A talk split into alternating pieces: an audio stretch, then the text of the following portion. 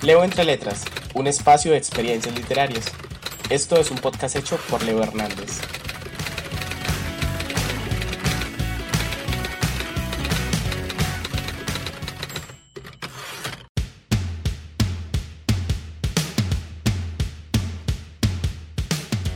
Hola, hola, amante de los libros y de la literatura colombiana.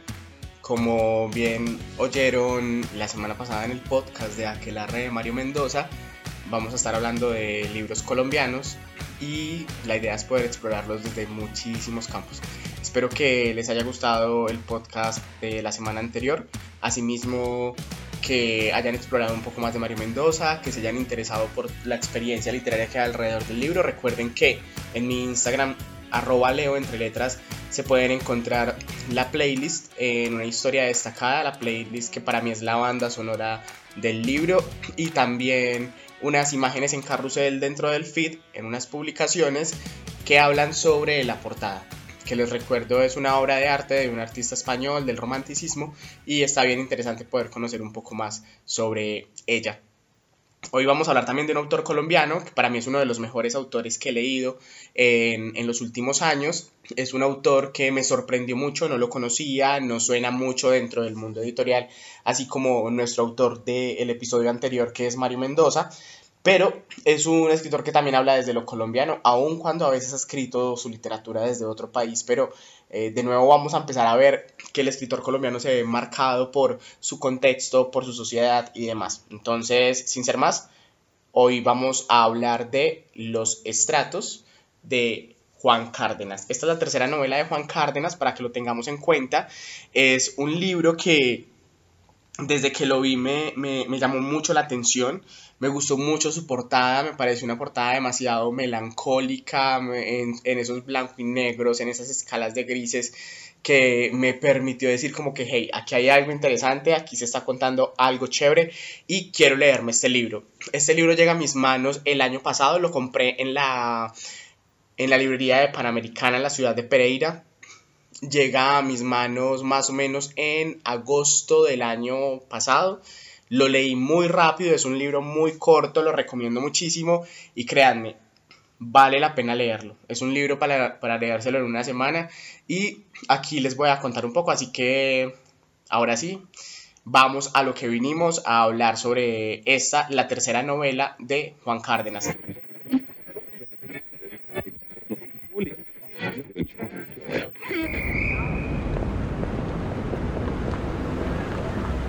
Este es un escritor colombiano, repito, es digno de ser explorado, es un escritor del cual vale la pena conocer su obra. Es un autor que no es muy conocido, como les dije ahorita, y por eso me llegó a sorprender tanto. Y en las primeras librerías donde pregunté no lo tenían presente. Fue un libro que pregunté en una librería de la ciudad de Armenia, también lo pregunté en otra, en otra librería de la ciudad de Pereira y finalmente lo encontré en Panamericana y dije, ok, este es, aquí me quedo, este lo quiero comprar y me lo llevé, de hecho me lo empecé a leer el mismo día.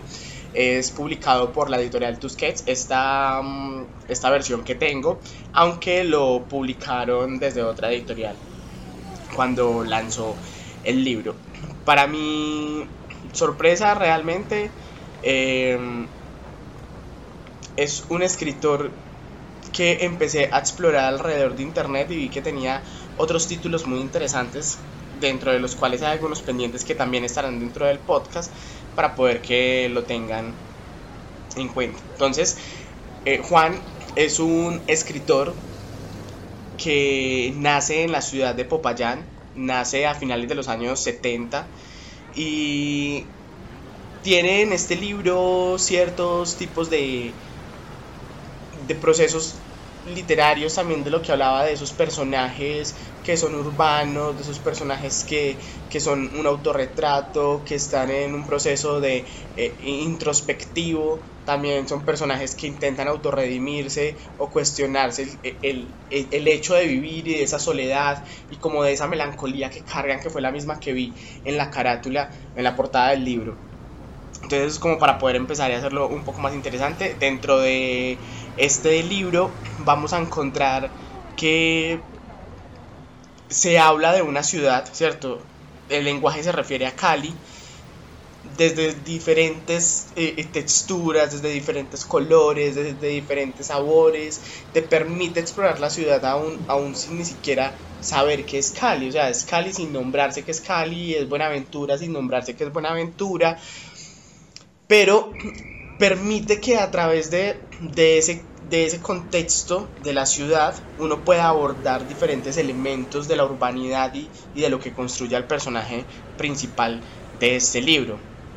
Tiene un lenguaje vital, ¿cierto? Tiene un ritmo arrollador, eh, uno quiere saber más, uno se cuestiona sobre el personaje, sobre lo que pasó en su vida, sobre lo que pasó eh, en su contexto familiar, lo que tuvo que ver en su niñez, porque también habla mucho de él y cómo empieza a marcarse. Entonces uno se empieza como a interesar mucho por ciertos aspectos o por ciertos comportamientos que llaman mucho la atención en el comportamiento del personaje y por algunos elementos que empiezan a construir no solo la personalidad, sino también algunas escenas que uno llega a cuestionarse como ¿y por qué sucedió esto? o por qué está con esta chica o por qué se comporta de esta manera. Entonces también tiene como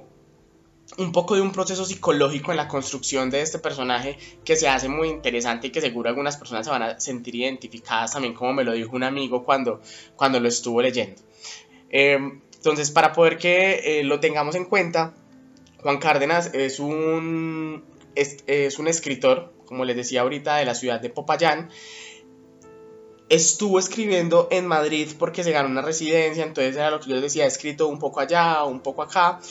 y también, de hecho, hizo parte de una antología que se publicó en la ciudad de Madrid en el año 2012 y ha tenido diferentes libros. Entonces, la primera novela que publica es Zumbido, muy recomendada también. Los estratos la publica en el año 2013, que es de la que les estoy hablando. Luego publica Ornamento en el año 2015 Luego publica Tú y yo, una novelita rusa en el año 2016 y El Diablo de las Provincias en el año 2017. Entonces vemos que es un, es un escritor que ha venido construyendo una narrativa de manera constante, obviamente con unos periodos de tiempo eh, entre novela y novela, que es el proceso de creación que requiere finalmente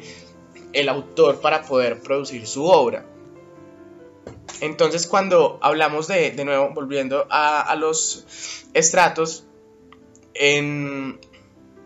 en cuanto a la historia, creo que es una novela que logra contar de inicio a fin muchos matices y muchas intensidades como quien se acerca con lupa a entender la, desigualdad del país, en este caso Colombia, que es el país del que estamos hablando. Y cuando hablamos de los estratos nos enfrentamos a un título que, que ya nos cuenta un poco sobre la realidad de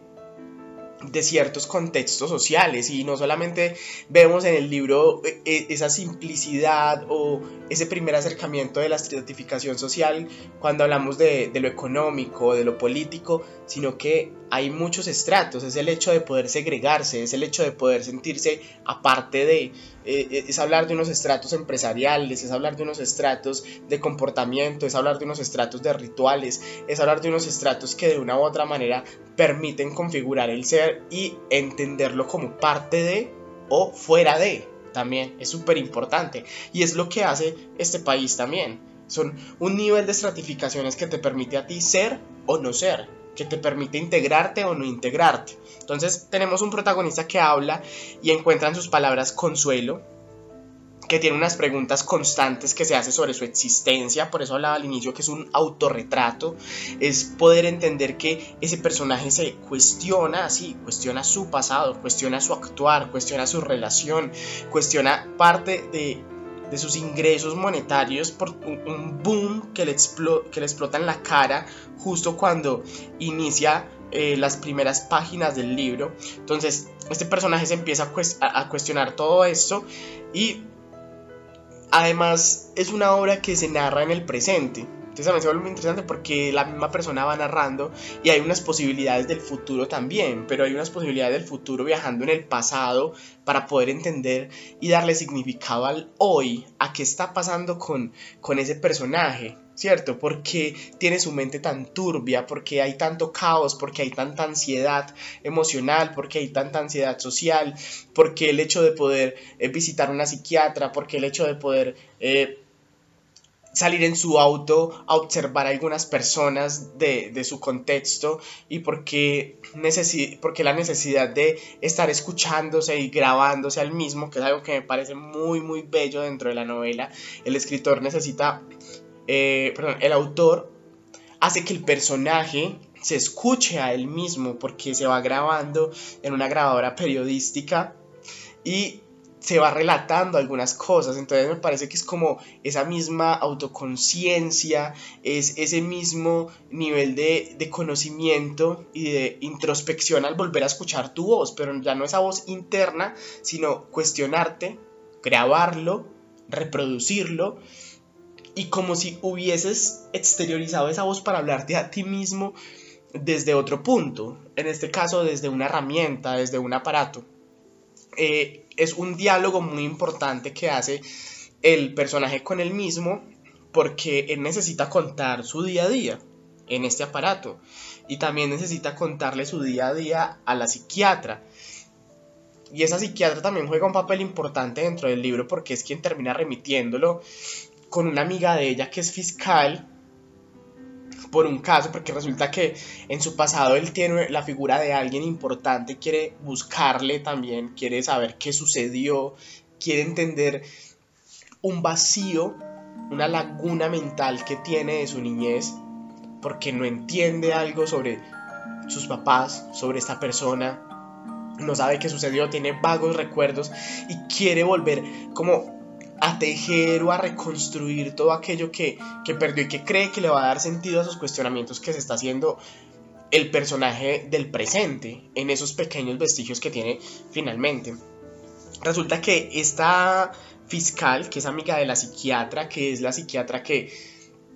que ha acompañado al personaje durante un largo de tiempo, según lo que uno logra ver, porque tienen una relación ya de amigos, y, porque vuelve a terapia una y otra vez, porque se ve como e, esa cercanía al poder estar en, espacios que son tan íntimos como no solo como el estudio donde lo atienden, sino la casa, el poder involucrarlo y contarle que ha cambiado. Eh, un poco su estilo de vida, nos damos cuenta que la psiquiatra ya no atiende, sino que se dedica a la restauración de muebles, por ejemplo. Entonces uno dice como, hey, aquí también ya se construyó como una relación, hay un lazo, y también nos deja ver otros elementos del personaje, porque no todos los pacientes psiquiátricos generan ese nivel de, cercanía, de empatía y de confianza también con el psiquiatra. Y vemos también pues que la psiquiatra rompe como ese límite que debe existir y se involucra en otros elementos, eh, o en, otros momentos, episodios eh, y a otras profundidades y niveles de la vida del personaje resulta que e, él va a una fiscal por ese mismo, eh, esa misma pregunta o esa misma inquietud de encontrar a esa persona de su niñez y eh, alrededor de las charlas hay mucho humor negro, hay mucha satírica y también se siente el sinsabor de las explicaciones que le da la fiscal. Pero aquí viene como ese mismo inconformismo que tiene el personaje que se le nota, se le nota que está inconforme con la vida, con todo, con lo que le sucedió, con su pasado, y por eso necesita respuestas, y él, él sabe que no se puede conformar con lo real, con lo que existe, sino que tiene que encontrar un poco más. Entonces, empezamos a ver que el título los estratos, volvemos a retomarlo, empieza a transversalizar todas esas clases sociales, la manera en que todos vemos el mundo, la manera en que el narrador recrea la búsqueda que sucede desde una posición social que es alta realmente, porque el personaje tiene eh, unos ingresos o al menos uno empieza, uno lo logra imaginar en una clase social desde lo económico que es medio alta o alta, en esa estratificación en la que normalmente venimos clasificando a las personas y se evidencian muchas formas de su vida que uno le lleva a pensar cómo puede comportarse con el resto. Desde lo que cuenta de su adolescencia, en cómo vive las fiestas, eh, en cómo se comporta en su cotidianidad, la forma en que recibe la adultez. Y además porque es socio de una empresa como herencia, recibe solamente las ganancias de la empresa o sea, no tiene que trabajar, solamente tiene que ir, recibir sus ganancias y salir y ya. Entonces también empieza como uno entender cuál es ese ritmo de vida del personaje que uno dice, ok, ahora entiendo por qué es tan melancólico, por qué se cuestiona tanto, por qué el hecho de no ser tan útil, entre comillas, le lleva a tomar unas decisiones o a comportarse de, algunas maneras. Se ve la lucha de poderes, del poder de decisión en una empresa que quiebra, porque la empresa de su padre quiebra al comienzo, que es el boom que se da al inicio de las páginas que les decía, y es también el poder de la posición de un matrimonio, porque es un personaje casado y de una esposa que quizá, quizá nunca, nunca estuvo enamorada de él. Es algo que se van a encontrar dentro del libro y que a mí me sigue cuestionando porque la esposa del personaje está enamorada de un fantasma, está enamorada de un exnovio, está en el pasado. Entonces vemos que son dos personajes anclados en el antes, vemos que son dos personajes que les cuesta avanzar, que les cuesta eh, ir a ese mismo ritmo con el que ha ido el reloj avanzando. Y es ahí donde uno dice, ok, también hay otro tipo de estratificación, porque es una chica que nos damos cuenta que no es de una estratificación alta, como podemos clasificar al personaje eh, protagonista de la novela, sino que están en igualdad de condiciones en cómo ven la vida y se quedaron anclados. Entonces ahí hablábamos como de los estratos van más allá de lo económico. Entonces el libro transcurre en un ir y venir para que lo tengamos en cuenta. Y en ese ir y venir encontramos esa laguna mental de la que yo les hablaba. Esa laguna mental donde Juan describe al personaje en esa angustia de poder encontrar a su nana, a su niñera, a esa persona que estuvo con él durante su infancia y lo cuidó aun cuando estaba con sus papás pero pues que tenía una persona dedicada al cuidado de él y empieza a cuestionarse muchas cosas. Y en esa laguna mental que él encuentra y que empieza como a descubrir y a nadar un poco en ella, no conoce muchos aspectos importantes que quería resolver y que quería esclarecer por más que lo intenta, por más que hace memoria, por más que se esfuerza a viajar en el pasado y, y en sus recuerdos. Entonces él viaja a un puerto desde la ciudad donde vivía, que decimos puede ser Cali, y el puerto por la cercanía, entendiendo las lógicas del país, puede ser Buenaventura y también por la descripción que tiene en algunos momentos, y además porque cuando él empieza a viajar a ese puerto, dice que atraviesa la cordillera, ¿cierto? Él lo cuenta muy bien y entre textos, eh, finalmente uno entiende que llega a una comunidad afro porque hay unos fragmentos que son difíciles de leer, lo confieso, porque es la traducción o el reflejo mismo de esa dicción afro, del no terminar de las palabras, de ser unas palabras golpeadas, pero que si uno habla de la sensibilidad y de la estética de la obra, digo, wow, es un libro bello porque permite tener una relación realmente fiel a ese lenguaje, a,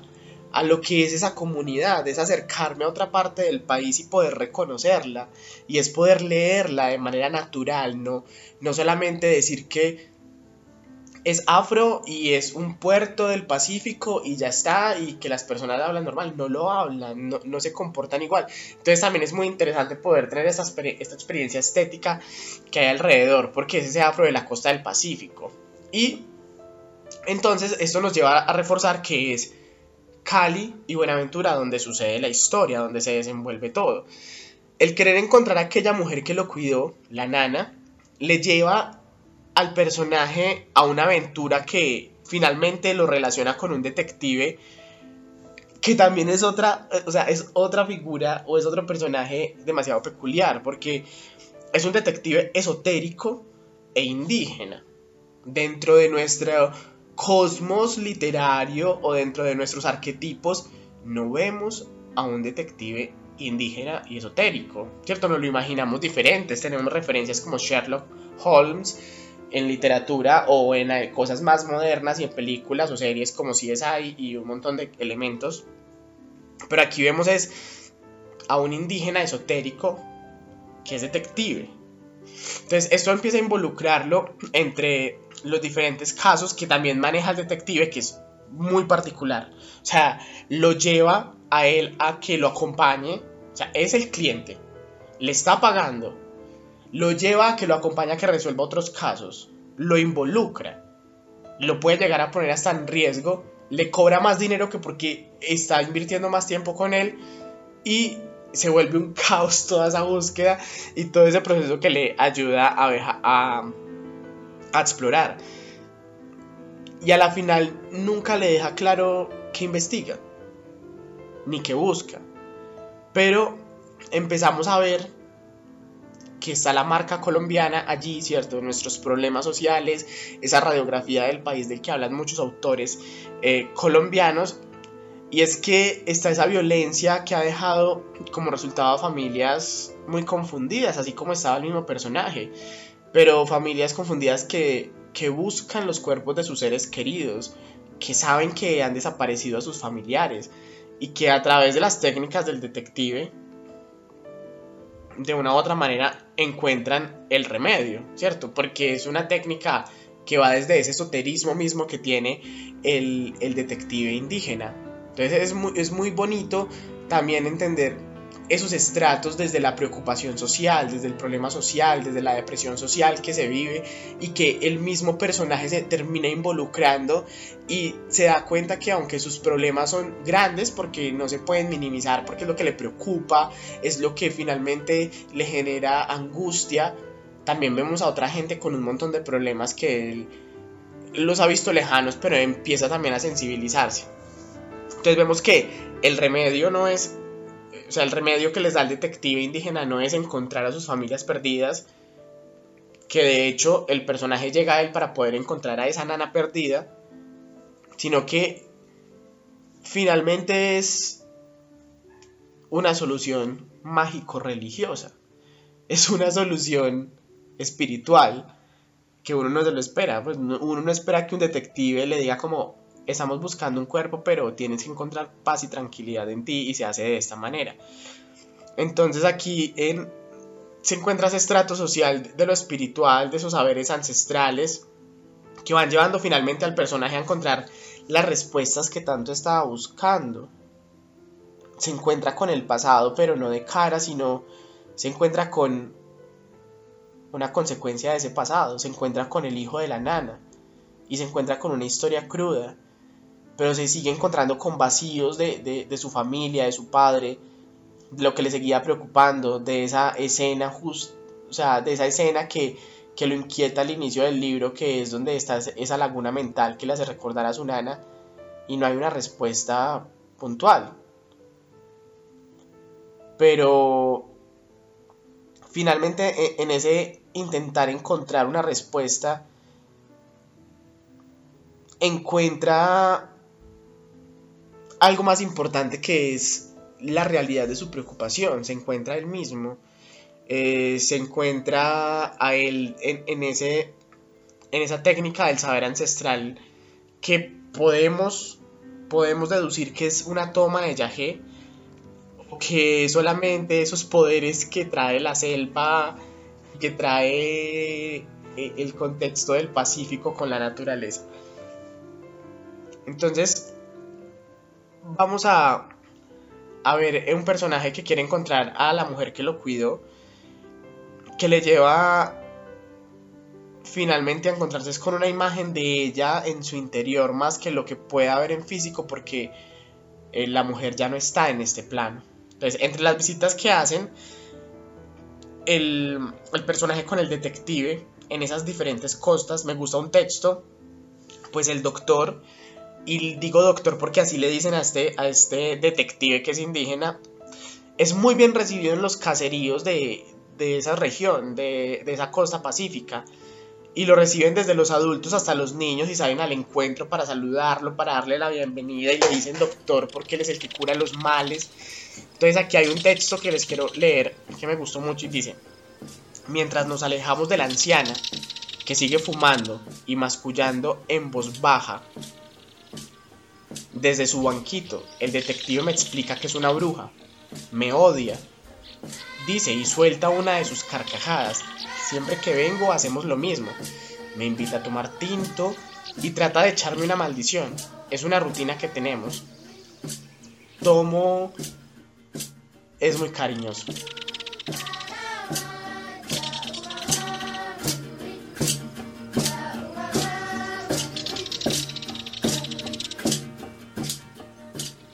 Entonces,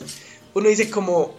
claro, aquí hay algo ya, también unos estratos, hay un choque, está eso mágico religioso, pero está la hechicería y está esa otra parte de un contexto colombiano, el hecho de cuidar, de proteger, de curar, pero curar de una manera que no es científica, sino que es más desde lo religioso, pero también están esos contras y están como esas peleas del poder saber quién puede salvar y quién no puede salvar, quién da solución y quién no da solución en medio de, de un contexto tan convulsionado y también como ese ritual mismo que hay en la hipocresía y en la envidia. Entonces eso me parece súper bello y me parece muy interesante dentro del libro. Es un libro que sin duda va a permitir acercarnos a la realidad de esas estratificaciones sociales, a los matices de la sociedad colombiana. Es un libro que muestra la fuerza de poderes y las relaciones que el protagonista ha tenido durante toda su vida y nos lleva a una tensión de relaciones sociales en todos los campos, como les decía al comienzo. Es Finalmente, un dolor en el alma es una inquietud en la psiquis que termina encontrando paz a la orilla de la selva, de la selva del Pacífico, de la realidad humana que se conecta con lo natural. Y es aquí donde yo vuelvo y digo, creo que él vivió una ceremonia donde toma algo que podemos interpretarlo como yagé, y él se funde en la selva y él encuentra una respuesta y él se conecta consigo mismo y empieza a encontrar una tranquilidad. Y el libro queda abierto y uno no sabe qué más pasa, pero uno puede preguntarse y uno puede darse también respuestas a esas preguntas por la forma bella en que empieza a desenvolverse al final muy rápido, después de todo ese desorden, de esa relación que tiene con el detective, y uno dice, qué personaje tan bello, es un personaje que que se autorreconoce, es un personaje que, que sufre, es un personaje que como todos nosotros en algún momento nos hemos cuestionado sobre algo del pasado, sobre algo que no recordamos, sobre querer construir un hecho que sabemos que es importante para nosotros, pero quizá, quizás hay algo de dolor o hay algo de miedo o hay algo de, de desesperanza. Y es jugar en esa psiquis. Y es poder uno sentirse ido con el personaje en el libro y es uno poder ver el horizonte del personaje y ver esa melancolía que también digo que fue la que me atrapó en la portada. Sin duda es un libro que volvería a leer. Sin duda es un libro que, que recomiendo. Son muy poquitas páginas, se lo puedes leer en un fin de semana. Es un libro para leer con una copa de vino, es un libro para leer y pausar. Es un libro para callar un rato y quedarse mirando por la ventana o por el balcón. Recomiendo el libro, recomiendo el autor, me gustó mucho la narrativa, me gustó mucho su estilo sencillo, me gustó mucho la crítica social que hay de fondo, así que lo recomiendo muchísimo porque siento que vale la pena conocer este autor colombiano, Juan Cárdenas, le recuerdo, es de la ciudad de, de Popayán y para mí es un orgullo literario que tiene Colombia en este momento, así que no olviden googlear un poco también sobre él, mirar un poco más sobre la novela, otro tipo de reseñas que han dicho otras personas y que se involucren en esta narrativa urbana donde no importan las calles, sino quien habita la calle. Esto es muy bello. Recuerden que les estaré compartiendo la siguiente semana, eh, apenas inicie la semana, dos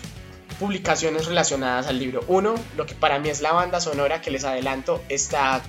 una canción de Radiohead que me parece que es perfecta y es la que escucharían los audífonos del personaje mientras va en su auto y mientras va caminando por la ciudad.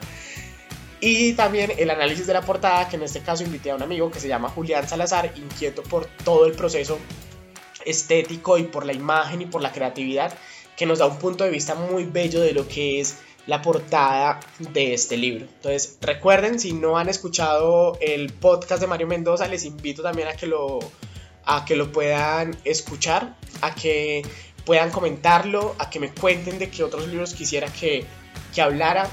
Es muy divertido poder compartirles las experiencias que he tenido alrededor de los libros, esos sinsabores y poder conectarlos con el café o con el vino el poder explorar más literatura colombiana y esos personajes que de una u otra manera nos permiten reconocernos en ellos. Gracias de nuevo por estar en, en este canal, gracias por escuchar este episodio.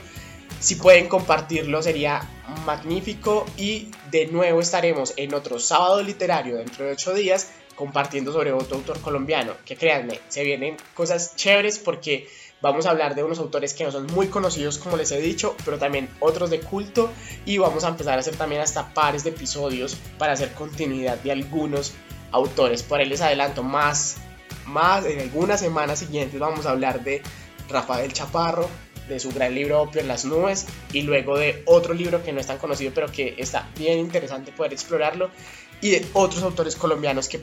vale la pena conocer. Así que de nuevo muchas gracias por unirse a las experiencias literarias, recuerden seguirme como arroba leo entre letras y de nuevo compartir este podcast con sus amigos que crean que les guste este tipo de literatura o que también quieren que conozcan un poco sobre libros porque es otra manera de leer aún sin ni siquiera estar frente a las páginas pero créanme vale la pena tener el libro en digital o en físico porque es una historia que todos debemos conocer. Espero que tengan un excelente fin de semana y una excelente semana.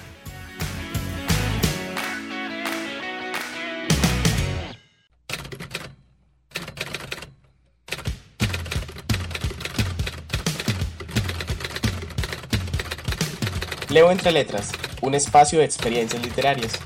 Esto es un podcast hecho por Leo Hernández.